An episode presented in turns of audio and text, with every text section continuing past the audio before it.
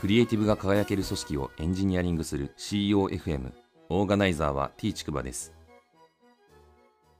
CEOFM 第197回です。アイスブレイクなんですけど先日ツイッターで DM もらった方がいましてその方のですねユーザーインタビューなるものを受けました。ポッドキャストのですねプラットフォームサービスみたいなものを検討中の方で、えー、まあそのサービスのまあ中の方からですね、インタビュー受けてもらえませんかっていうことで DM がありまして、えー、まあ、ポッドキャスターの方にですね、えー、インタビューをしたいというニーズがあってっていうことで受けました。1時間ぐらいだったんですけど、えー、非常に質問がいい感じでまとまっていまして、えー、私的にはですね、そのなぜこの CEOFM をやっているのかみたいなところがすごく整理されたので、ありがたかったかなという感じで、やはりこういう感じで、えー、相手の、なんていうんですかね、存在目的みたいなものをちゃんと整理する、いい質問ができる人ってすごい貴重だなっていうふうに思いました。本日の配信テーマなんですけど、新年ベースで対立した時にどうするのがいいかという話をしたいと思います。最近継続的に開催している、えー、組織をアップデートするオンライン対話会っていうのがあって、まあ、それに参加を継続的にやってるんですけれども、えー、まあその中でですね、ちょっと前に話題になった話で、えー、私自身も難しい話題だなっていうふうに思っていた記憶があって、えー、それを書き留めておいたので、ちょっと今日そのテーマで話をしたいなというふうに思っています。信念っていうのは、えー、それが正しいと固く信じ込んでいる心ということで、まあ簡単に言うとそれが証明されるものじゃなくてもいいという感じですね。ただ、正しいというふうに固くなに信じているという心のことです。えーまあ、この信念がですね、まあ、自分の中に閉じた話であれば別にどうぞご自由にっていう話だとは思うんですけれども、えー、矛盾する場合ですね、えー、矛盾する信念を A さん B さんがそれぞれ信じている場合に、えー、A さんと B さんの対立が起きやすいということがあります。まあ、縦と矛っていう矛盾という漢字を見ればわかると思うんですけれども、まあ、この矛が最強だと、縦が最強だと、えどっちが強いんだみたいな話で、まあ、この縦と矛の話であればですね、まあ、実際についてみれば結果で判断できるとは思うんですけれども、まあ、現実の世界ではそんな簡単にうまくいかないという側面があります。えで、実際にですね、ちょっと事例を取って考えてみたいんですけれども、えー、先日ですね、あの、まあ、コロナに対するリスクをどう捉えるかみたいなところで、まあ、ちょっとそのリスクの捉え方について、まあ私とですね、他の皆さんとでちょっと考え方が違いそうだなっていう事例があったんで、ちょっと紹介するんですけれども、まあこのポッドキャストでもですね、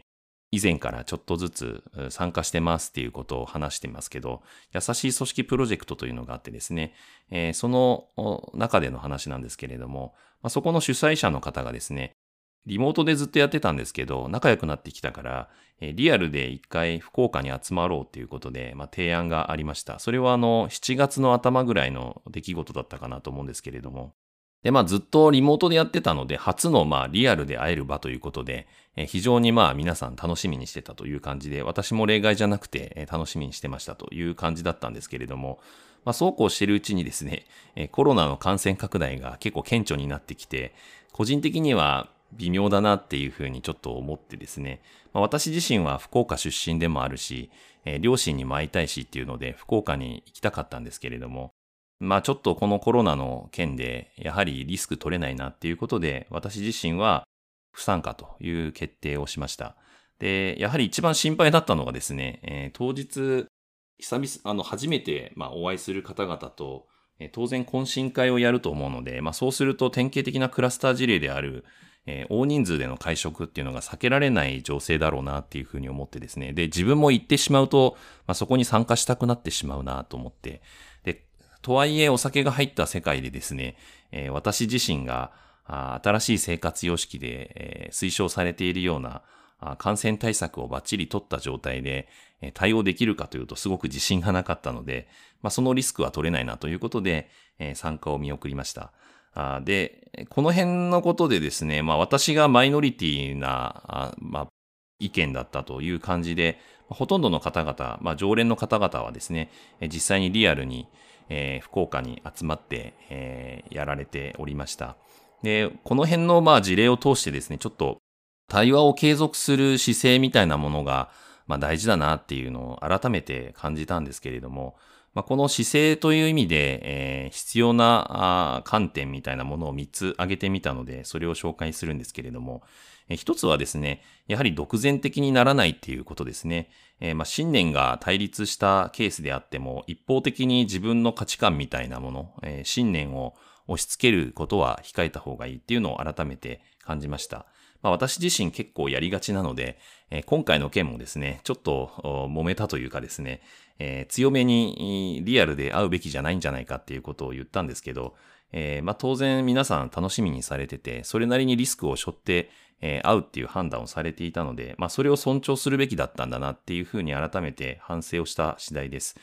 え2点目なんですけど、え排他的にならないっていうことですね。えやはりまあ、多数派の人と少数派の人っていうのはそれぞれ、えー、いると思うんですけれども、まあ、多数派の人は当然その少数派の人に配慮するべきだし、逆に少数派の人はですね、えー、結構多数派の人の圧力に押されて、卑屈になりがちになると思うんですけど、まあ、今回私もですね、ちょっとそういう側面が出ちゃったなっていうのが反省でもあるんですけど、やはりこの多数派の人も少数派の人も、まあ、それぞれの立場をですね、おもんばかって、えー、思いやりを持って、まあ、接していく必要があるんだろうなっていうのを改めて、感じました。で、三つ目なんですけど、まあ、対立したというふうにですね、感じたらですね、やれることは、より普遍的な価値観から共通点を見出すってことができるんじゃないかなと思っていて、まあ、まさにですね、今回のケースで言えば、優しい組織プロジェクトという名前の通りで、え優しいあり方ってどういうあり方だったんだっけ？みたいなことをですね、えちゃんと一人一人が考えていけばですね、えその対立の側面だけに目を向けなくて済むのかなというふうに思うので、まあ対立したらですね、より上位レイヤーの概念みたいな、あそういうところに着目していくのがいいのかなというふうに思いました。え、で、最後にですね、もし対立が解消しない場合の話もちょっと言っておきたいんですけれども、まあ先ほどのですね、対話を継続する姿勢があれば、ある程度その認め合うことってできるとは思うんですけれども、まあ仮にですね、対立が解消しなかったという事象が起きた場合はですね、えー、まず少し距離を置くっていうのは選択肢になるんじゃないかなというふうに思います。えー、また、あの、中長期的な関係性に軸足を置くみたいな感じですかね。やはりその距離を置いて、まあ、そこで全く縁を切るっていうわけじゃなくてですね、そういう01の付き合い方っていうよりも、えー、ちょっと長い目で見て、しばらく置いておくみたいな、あそういう感覚みたいなのも結構大事なんじゃないかなというふうに思います。えー、で、あとですね、やはり一番最後はもう、実際にどうなったか、あ変化を、まあ、観察していく以外にないと思うんですよね。まあ、A という価値観が正しいっていうふうに思ってる人と、B という価値観が正しいって思ってる人で、その人たちが対立してたとしたら、まあ、A と B が折り合えなければですね、まあ、A と B がどういうふうに変化していったのかっていうのを、その経過を見るしか方法がないかなというふうに思うので、まあ、こちらはですね、まあ、かなり時間がかかることかもしれませんけど、まあそんな感じで長い目で見てい、えー、くのがあいいんじゃないかなっていうふうに思います。まあそのぶつかったことに対して着目をしてですね、えそれに対してうじゃうじゃ言ってても、えー、仕方がないことかなというふうに思うので、やはりそれぞれの信じる道をですね、えー、お互いが進んでいくっていうことをまあ尊重するみたいな、まあ、そんな感じですかね。えー、そういうふうにやっていけばですね、えー、おのずとうまくいく時も来るんじゃないかなっていうふうに思っています。第197回の配信は以上です。ご意見ご感想などあれば、Twitter アカウント t ちくばまで、ハッシュタグは CEOFM です。